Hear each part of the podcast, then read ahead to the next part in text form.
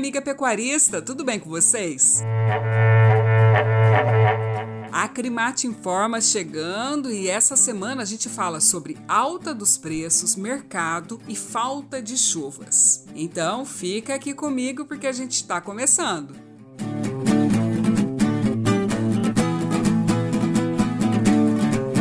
Olha só, são vários os fatores que explicam o momento atual da atividade pecuária pela qual estamos passando de alta no preço do boi. Bem, o mais determinante é o ciclo pecuário. E o diretor técnico da Acrimate, Francisco Manzi, traz uma avaliação desse cenário para a gente. Vamos acompanhar. Bom dia a todos. É, realmente nós estamos vivendo uma época do ciclo pecuário, aonde após vários anos de um abate muito grande de matrizes, estão faltando bezerros no mercado e pela velha lei da oferta e procura, hoje é, você tem bezerros que estão, o preço dele praticado está quase quatro arrobas acima do peso dele. E isso faz com que o recriador e o invernista ele tenha que fazer as suas contas porque ele vai ter que diluir esse sobrepreço ao longo das próximas arrobas produzidas para que ele consiga amortizar esse custo e as suas contas fecharem. Para o produtor de bezerros está mais atrativo criar com isso, a gente está tendo uma retenção das matrizes no pasto. E essa retenção de matrizes faz com que elas deixem de ir para o frigorífico, forçando ainda o frigorífico a pagar preços ainda maiores pela arroba do boi. Então, isso é o que a gente chama de ciclo pecuário. Isso acontece em todos os países do mundo, no Brasil não é diferente, mas o que ocorreu, está ocorrendo, é, principalmente nesse ano e ocorreu no ano passado, é que nós temos também, paralelamente a, a isso, um aumento aumento das exportações, forçando os preços ainda mais para cima.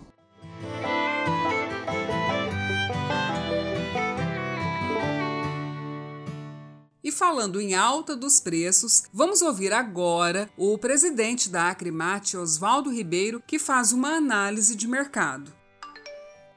Olá, amigos. Muito se fala hoje em alta dos preços da carne e gostaria de mostrar para todos que o pecuarista é o único fornecedor que não coloca preço no seu produto. Os frigoríficos é que comandam esses preços baseados em suas demandas internas e externas. Isso tudo associado ao comércio varejista que também coloca sua margem e é que determina o preço final da carne ao consumidor. A demanda interna por carne ainda está abaixo do ideal e os frigoríficos que não têm a operação no exterior, isto é, não vendem em dólar, estão em dificuldades nesse atual momento. A falta de uma oferta excessiva de bois, a queda significativa do poder aquisitivo da população tem provocado essa redução do consumo interno. Por outro lado, a alta demanda de proteína vermelha pelo mercado internacional, principalmente China, Hong Kong e países do Sudeste Asiático, tem ajudado os frigoríficos exportadores e, consequentemente, o país como um todo. Acreditamos que com a redução da pandemia, vacinação, a volta gradativa da economia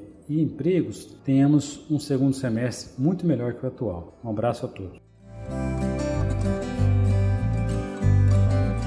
E agora um alerta: a tendência é de diminuição das chuvas no sul de Mato Grosso para os próximos dias, viu? Bem, o estado foi surpreendido semanas atrás com chuvas fortes e bem localizadas na porção norte. O mesmo não se pode dizer da porção sul, que vem sofrendo com baixo índice de umidade do solo. Segundo os meteorologistas, as próximas precipitações ficarão concentradas nas faixas norte e oeste do estado, mas sem grandes volumes acumulados. E a falta de chuvas ou chuvas irregulares tem feito o pecuarista repensar o seu rebanho, pois o solo deve ficar ainda mais seco nos próximos dias.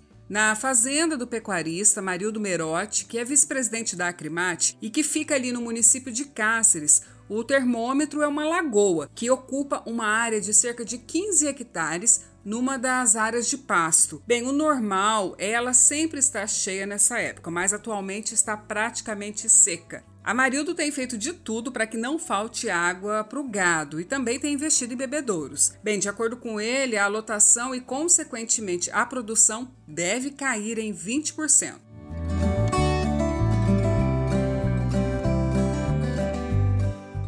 E agora, fique por dentro.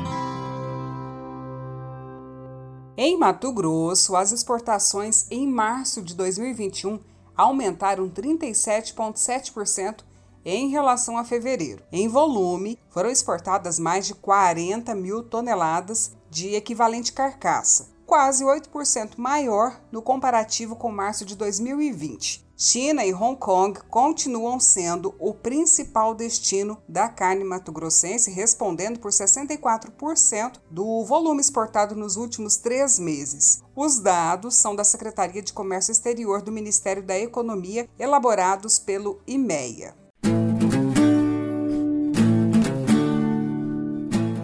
E agora é hora de dar tchau, desejando a todos vocês um excelente final de semana. Lembrando que a Crimate 50 anos, o braço forte da pecuária mato-grossense. Um abraço e até logo!